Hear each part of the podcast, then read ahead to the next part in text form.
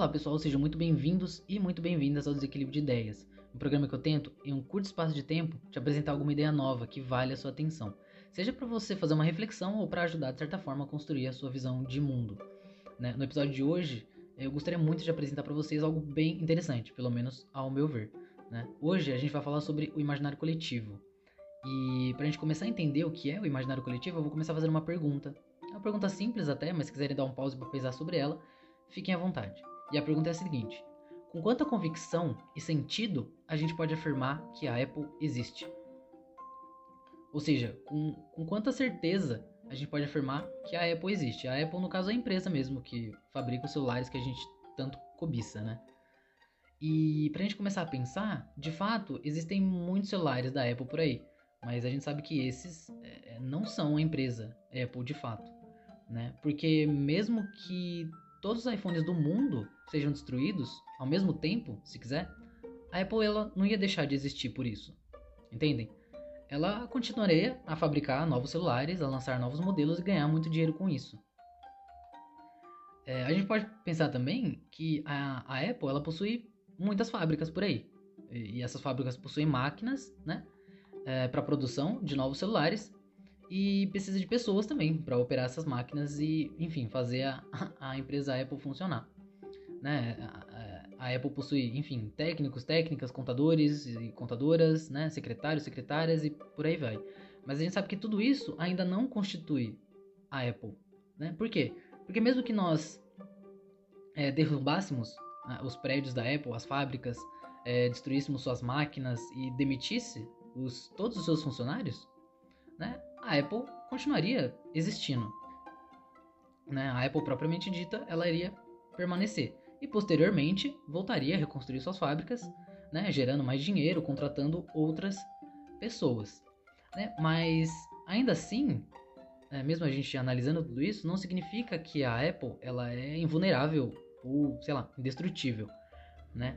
Porque se a gente pensar, caso um juiz ordenasse ou ou uma figura maior do Estado é, ordenasse a separação, né, a, a dissolução da Apple, é, as fábricas permaneceriam onde elas estão, assim como os trabalhadores continuariam a viver as suas vidas. Né? Os contadores, gestores, né, gestoras continuariam a viver, mas a Apple, no, nesse caso, desapareceria. Resumindo até aqui, então, e analisando, a gente entende que aparentemente a Apple ela não possui nenhuma conexão com o mundo físico, dado que ao darmos fim, né, ao destruirmos as fábricas e demitir os trabalhadores, a Apple não deixaria de existir. E fazendo o contrário, fazendo com que a Apple suma através de um juiz, uma ordem é, do governo, é, as coisas relacionadas à Apple, as fábricas e as pessoas não seriam afetadas por isso, elas continuariam existindo, né? Sendo assim, eu volto à pergunta inicial né, do episódio: a Apple ela existe de fato? A gente pode inferir então que a Apple, nada mais nada menos, ela é, é produto do nosso imaginário coletivo.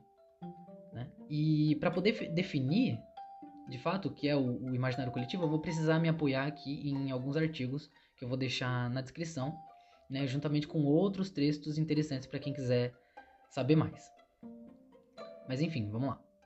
É, caso vocês façam uma busca rapidinha no Google é, sobre o que seria o imaginário coletivo, com certeza vocês vão se deparar com algumas definições por aí que dizem que o imaginário coletivo ele se trata de algo presente na imaginação e na memória de uma comunidade, né? que é reforçada na medida em que, é, em que novos símbolos e conceitos eles são produzidos por essa comunidade em relação a alguma coisa, né?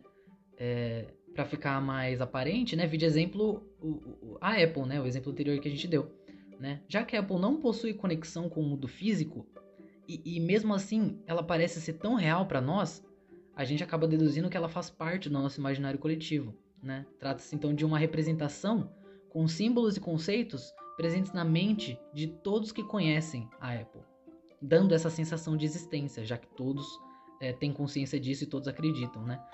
Uh, então, assim, resultado disso é que todos nós acreditamos que a Apple existe. E isso é tão curioso que caso algum funcionário, por exemplo, eh, ou alguma funcionária da Apple pare de acreditar que a Apple existe, essa pessoa obviamente vai ser taxada como, como louca, né? Mas se todo mundo parar de acreditar que a Apple existe, de fato ela iria desaparecer, sobrando apenas os celulares e os prédios, que um dia, olha só, que um dia já tiveram a marca em suas estruturas, ou seja, a marca da Apple.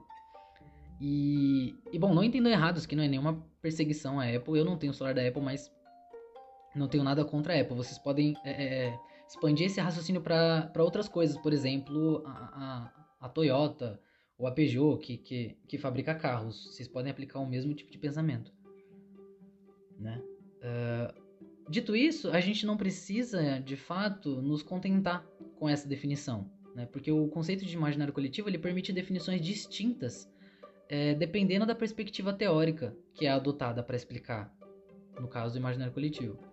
Né? A definição anterior, a definição anterior que a gente deu, né, nos exemplos da Apple, por exemplo, eu diria que ele é mais geral, mas eu gostaria de apresentar uma definição pela ótica da psicanálise, que é minha área de graduação, então inevitavelmente eu acabo trazendo para esse lado da psicologia. E para começar a aprofundar um pouco mais sobre isso, é, esse termo de imaginário coletivo no Brasil ele foi inicialmente proposto é, pela psicanalista brasileira, a Tânia Maria José Aiello Weisberg. Eu espero que eu tenha pronunciado o nome dela certo. Eu tenho certeza que não, mas espero que não tenha sido muito errado. Né? Ela é docente e pesquisadora na Universidade de São Paulo. Né? E, e com ela, o conceito de imaginário coletivo ele é é, ele é concebido é, pelos complexos de Jung, ou mais especificamente os complexos idioafetivos. É, quem tem familiaridade com a psicologia junguiana sabe do que eu estou falando, mas para quem não sabe, é, para começar, Jung ele foi um notável psiquiatra e fundador da psicologia analítica. Né? Assuntos esses que eu possa talvez trazer futuramente em algum episódio, mas é, por enquanto isso basta. Né? É, esses, esses exemplos né, que, que Uh, exemplos não, minto. Esses complexos que eles estão relacionados a essa definição psicanalítica de imaginário coletivo, eles se tratam de fenômenos, né, do comportamento que acontecem em contextos de é, em contextos de intersubjetividade, né, na, na, relação do sujeito com outros sujeitos ou os objetos, que acabam por influenciar, né, as nossas práticas coletivas e individuais por se enfim, por se organizarem no campo do, do inconsciente.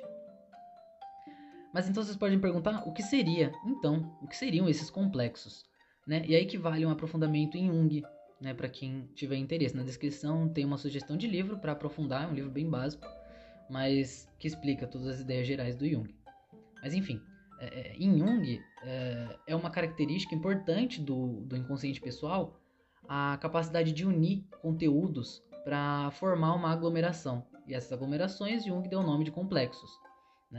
Para afirmar essa ideia de complexos, o Jung ele aplicou o teste de associação de palavras, em que alguém lê uma lista de palavras, né, é, uma por vez, e outra pessoa responde com uma outra palavra, no caso a primeira que vier em sua mente.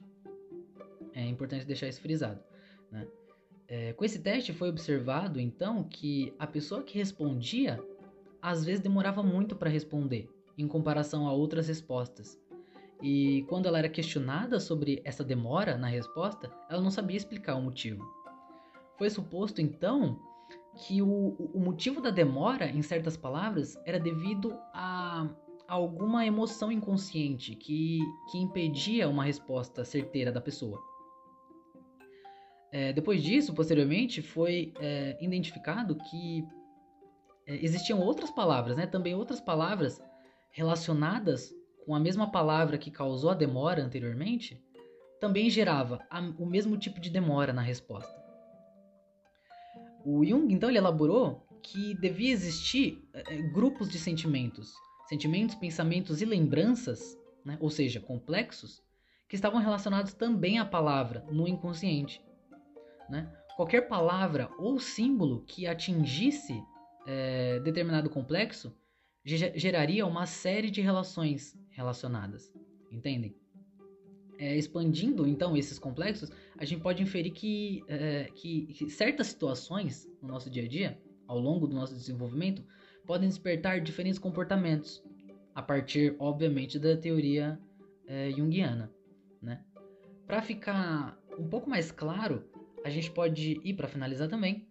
A gente pode fazer uma ponte com o exemplo que a gente deu lá no começo da Apple, em que a própria palavra, assim como o símbolo da Apple, nos remetem a uma série de sentimentos inconscientes que nos fazem pensar e agir em certa medida.